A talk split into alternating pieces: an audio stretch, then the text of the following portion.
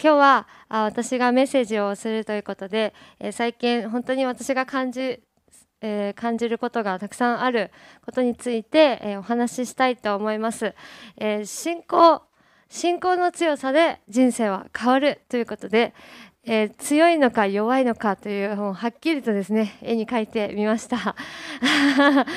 もしですね信仰あるかないかというような言い方もありますけれども、えー、強いのか弱いのか、えー、という言い方もあると思うんですね、え私たちが信仰強く持っているのに私たちの人生が変わらないのであればそんなに強く信じることはないと思うんですね、えでも神様あえて強い信仰を日々私たちに毎日毎日毎週このメッセージの中でもですね聞かされるわけですね。もっと強く信仰を持って主を信じて信頼してということはどうしてそんなに、えー、私たちに言われるんだろうかということをふと考えてみたんですね。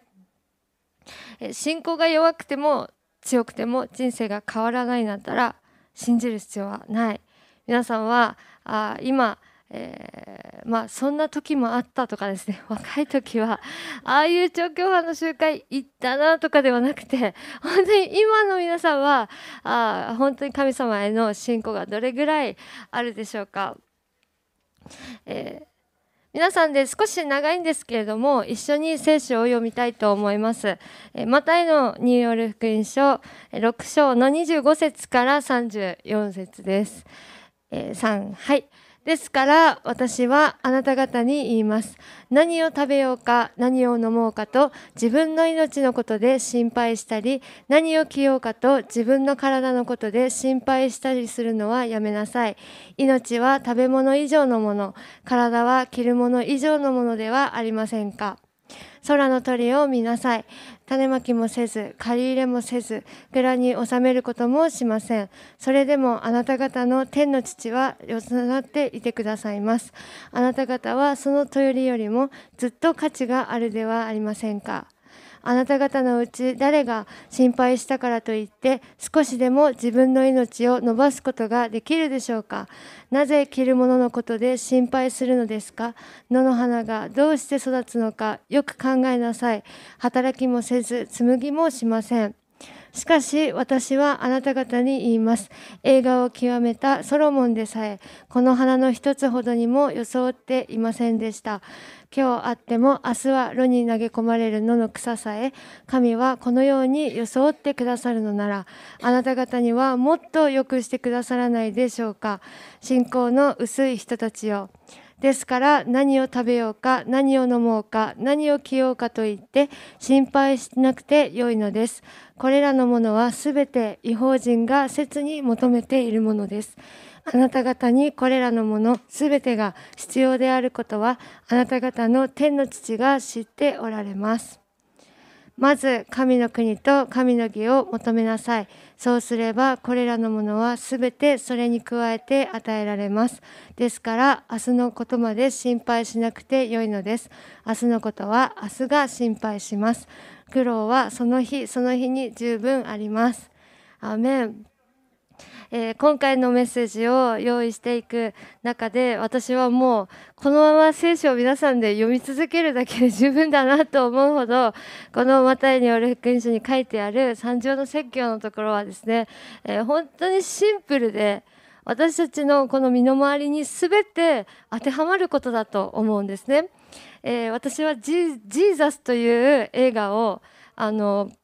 えー、何ですか？U バージョンのアプリを通して、えー、2時間しっかり入って YouTube でですね見ることができたんです。でそれを見ながらですね、えー、カフェの w i f i を借りながら見てたんですけれども 本当に恵まれてあもう御言葉がずらずら並んであるだけの映画なんですよね。でもですねこのイエス様の説教というのは本当に素晴らしくてこれに対して私がせ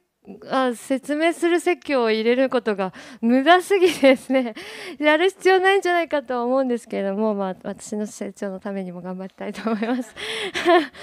えー、本当にイエス様はシンプルに語ってくださったと思います。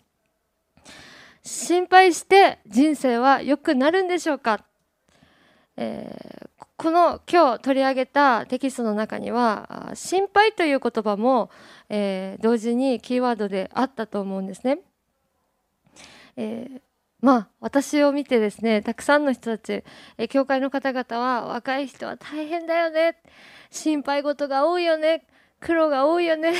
えー、決断すること多いよねっていうふうに励ましてくださるんですけれども最近この「アイアナ」という集会を通していろんな若い人たちに会っていくとですね、えー、結構意外と多くの人たちが将来のことを聞くときにあ僕は未来のことはあんまり考えないっすって言うんですね。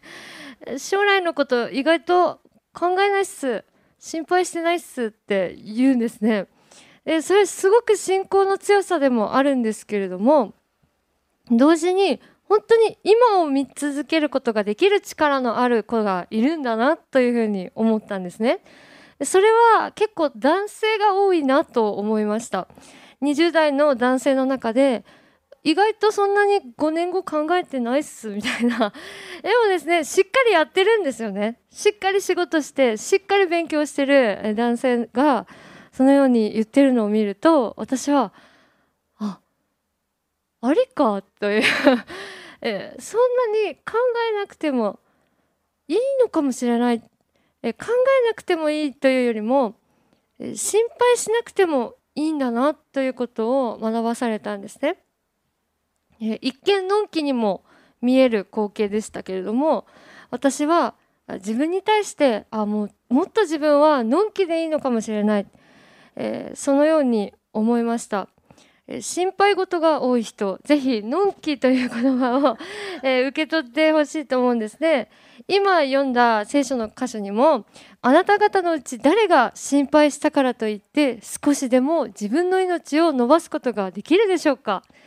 えできるんじゃない？と思ったんですよね。え心配したからといって誰が命を伸ばすことができますか？あできないのかって逆に思ったんですけれども、え心配した方が、え先々考えていた方が、え知恵を持って行動できると思うんですけれども、え私たちは無駄に心配しすぎてしまう。えもっと心配する必要のないことを考えすぎてしまうあるいは、え今本当に恵まれているのに今神様に与えられているのに今を見るならば主の約束がここにあるのに私たちはこれを見ることをせず未来に対して心配事をし未来に対して足りないものを、え数え始めてしまうと思ったんですね。え心配していることはそれでは起きないのですか？未来に対して心配すること、えー、それは絶対起きませんよということがあるんでしょうか？いや起きますと思ったんですね、えー、起きると思いました、えー、どうしてかというと、えっていうのを話す前にですね、え聖書の中に心配していたことが起きた人を取り上げてみましたこれはペテロさんですね、えー、ペテロさんが船の上にいる時に本当にぼやけて見えないイエス様を目の前にして「主よあなたでしたら私をこの水の上を歩いてこちらへ来い」と言ってくださいというふうにペテロは言ったんですよね。そして信仰を持って歩き始めた時に彼はその沈み始めてしまう。そうするとペテロは「主を助けてください」と言いました。イエス様は何と言ったか「信仰の薄い者よなぜ疑うのか」信仰の薄い者よなぜ疑うのかイエス様は水の上に立っておられるわけですよね。イエス様はそこの水の上を歩いてこっちまで来いというふうに言ってくださったのにペトロは絶対これ沈むでしょと心のどこかで思っていたわけですよね。その現れが実際に彼が足をどんどん水に飲まれていく体験をすることで明らかになってしまったというわけですね。心配していたことが起きたんです。えー、疑っていたことが本当になったんです。でもイエス様はそれに対してそれは疑うからだというふうに、えー、厳しく彼に言われたんですね。えー、私たちとイエス様のズレを見ていくとこうだと思ったんですね。えなぜ心配事が起きるんですか？やっぱり私が心配していた通りじゃないですかやっぱり私が疑ってた通りになったじゃないですかと私たちは言うとするならばイエス様は何とおっしゃるかなぜ信じないのですか？なぜ疑うのですか、えー、ものすごいズレですよね。えー、私たちは心配事が起きる時にイエス様のせいにしがちですね、えー、でも主は信仰の薄いものよと言われるんです、えー、私はこのあ長距離の働きをしていくそのあ一歩もう一歩踏み出してみようと言ってこのリバイバルジェネレーションという名前をつけて、え集会を立ち上げ始める時に絶対こういうこと起きるなああいうこと起きるないろいろあったんですね心配事が。でも神様が導いておられることを感じていたので進んでいきました。素晴らしい恵みがたくさんあって証があって神様は忠実に私にその約束を見せてくださったんですけれども2週間前ぐらいからですね心配していたことが起き始めました。それも立て続けに起き始めました。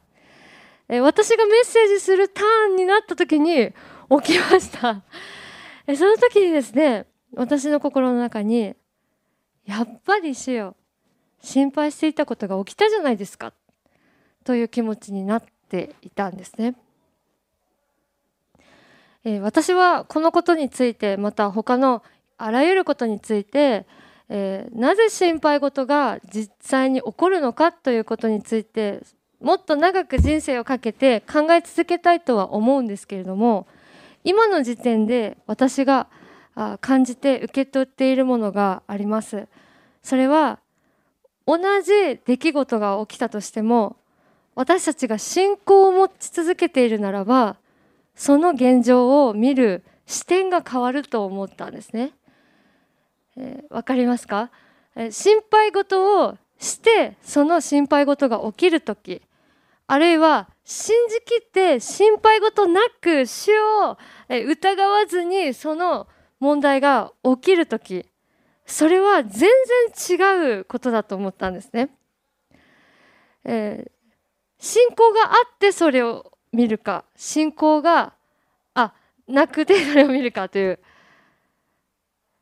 信仰がない私はですね心配事がそのまま起きた時にほらやっぱりという結果になったんですね。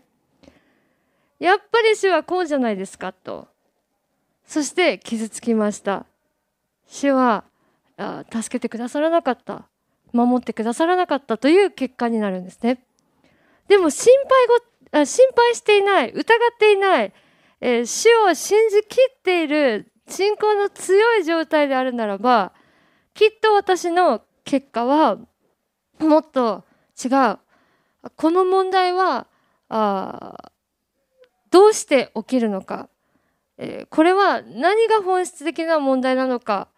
えー、そしてあこれは霊的な戦いだというふうに私は、えー、すっと理解することができて神様にそのまま明け渡すことができたと思うんですね。え、伝わるでしょうか、少し難しいですけれども私はこれは同じ出来事が起きたとしても本当に違う人生であるというふうに思うんですね。ですからあ分かりました心配事をしなければ良いことばかり続いていくんですねということではないということを、えー、理解していただきたいと思います。えー、先ほど読んだ聖書の中にはイエスは答えられた。誠にあなた方に言います。あごめんなさい。先ほどじゃないですね。21章21節から22節です。誠にあなた方に言います。もしあなた方が信じて疑わないなら一軸の木に起こったことを起こせるだけでなくこの山に向かい立ち上がって海に入れと言えばその通りになります。あなた方は信じて祈り求めるものは何でも受けることになります。イエス様はこのような聖書箇所をたくさん持っているんですね。え、信じて疑わないなら、え、信じて疑わないなら、えー、信仰の薄い人たち聞いてください、えー、信じて疑わない人になりたいと思います、えー、信仰が薄いことがに慣れてはならないんですね、えー、どんな状況の中にあってもそれは恵まれている状況の中にあってもまた苦しみの中にある状況にあっても私たちは信仰を増していかなければならない、えー、それは主がそのように、強く厳しくもう悪口かのようにですね 信仰の薄い人よと、えー、この時ばかりかと本当に私たちを責められるんですね。え神様は本当に良い方であることを知っているならば私たちは信じて疑わないということをすることができると思います。えー、マタイの6章の30節には「今日あっても明日は炉に投げ込まれる野の草さえ神はこのように装ってくださるのならあなた方にはもっと良くしてくださらないでしょうか？信仰の薄い人たちよ」私は自分の人生を見る中でまたこの世界を見る中で主は無駄に祝福してくださるほどの方だと 思ったんですね。必要以上のものを与えてくださる。人間が必要だと思っていることは意外と必要でない。それよりももっと素晴らしいものを主は常に与え続けてくださっているということを思うんです。最後にまとめたいと思います。強い信仰を持つために理解すること。3つのポイントを挙げました。1つ目は天の父は必要を知っておられるということです。天の父は必要を知っておられる。私たちが信仰を持つ疑わないこと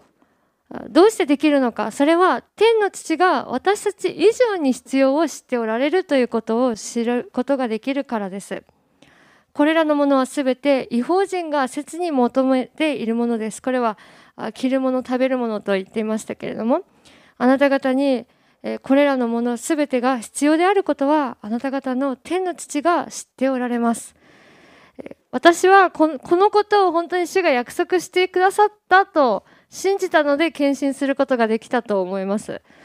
私の必要は主が知っておられる。私はどんなあ無茶な信仰を持ってもですね 山を動けというような信仰を持っても主は私の必要を知っておられるので主が全てを備えてくださるということです。2つ目は神の義とその義を第一に求めるということです、えーまず神の国と神の義を求めなさい。そうすればこれらのものはすべてそれに加えて与えられます。えまたヘブル人への手紙には私の義人は信仰によって生きる。もし恐れの恐れ退くであるなら私の心は彼を喜ばない。神の国とその義とを求めるということ。それは信仰によってでなければできないと書いてあるんですね。神の国とその義とを求めること。それは信仰によってでなければできない、えー、どうしてでしょうか、え今読んだのは義人は信仰によって生きると書いてあるからです。えその義というのは正しさのことですね。正しさというのは信仰によって正しくあることができる。ですから私たちが正しくあるというのはあ罪のない完全なものとなることができるのは死を信じるという信仰によってでなければ完成されないということなんですね。ですから私たちの中に信仰がないならば私たちの中に正しさがない私たちの中に義がないということなんです。信仰が薄いというのはその義も薄いということなんですねだから信仰の薄い人たちをと正しくあるために神の国を求めるために信仰は絶対になければならないということなんです。3つ目のポイントはロークはその日その日に十分です。心配無用ということです、え、聖書は、え、皆さんで読みましょう。3はい。ですから明日のことまで心配しなくて良いのです。明日のことは明日が心配します。ロークはその日その日に十分あります。アメン、えー、信仰を持つことというのは心配しないこととも言えますし信仰を持つことというのは正しくあることができることとも言えます。ですけれども私たちはいろいろなことを考えすぎてしまって毎日心配事ばっかり毎日奮闘している方が多いと思うんですけれども主は私たちに求めておられるのはその日その日を生きること、え今日生きて感謝する、え今日生きて心配しない。また明日、え心配してまた神様にそれを委ねてその日を生きるという繰り返しですよというふうに言ってくださっています。えーえー、無駄に祝福してくださる神様を信頼しましょう。えー、心配し無用だと言ってくださってる神様の言葉を信じましょう。これは私たちにとってメリットしかないですね。えー、ですから私は本当にこの人生、えー、意外と26年って経っちゃうもんだなって思ったんですね まだまだじゃないかと思うと思うんですけれども私にとってはこれが一番長生きですから、えー、あっという間だったなと思うんですね。でもあ私が人生の中で本当に体験したいことは何かということをたびたび考える時に山を動かしたいと思うんです。えー、山に向かって命じて山を立ちなさい海に入りなさいと言った時にうわーってですねちょポンって入る瞬間を 見たいんですよね。えこの日本で見たいです。えー、そして私が命じたいんです。あこれが重要なポイントです私にとって、えー、皆さんどうですか？山を動かしませんか？えこの教会が山を動かすほどの信仰を持って主を賛美しようではありませんか？主は無駄に良くしてくださる方です、え信じるならば人生は変わっていきます。お祈りします。イエス様今日もあなたの福音がこの地にあることありがとうございます。神の国は本当はもっともっと遠くにあるはずなのに主よ私たちの目の前にあること。その義が私たちのうちにあることを感謝します。こんなに信仰が薄いのにこんなに信仰が弱いのに主よなおも私たちを導き私たちを信仰者として認めてくださっていることをありがとうございます。主は私たちに言われます。信仰の薄い者たちよ。信じなさい。信じて疑うことなく私を強く信じなさいと、今日導かれることを感謝いたします。今この場所で、一人一人に、ある心配事やまたロークや本当に疲れや傷病すべてのものを今あなたのもとに委ねます。信仰を持って主よあなたが良い方であることを信頼し宣言いたします、えー、もし心配事が起きたらということをもう考えません。神様あなたが導いてくださるからです。主よ私たちを愛してくださってありがとうございます。私たちを本当に、えー、無駄に良くしてくださること。ありがとうございます。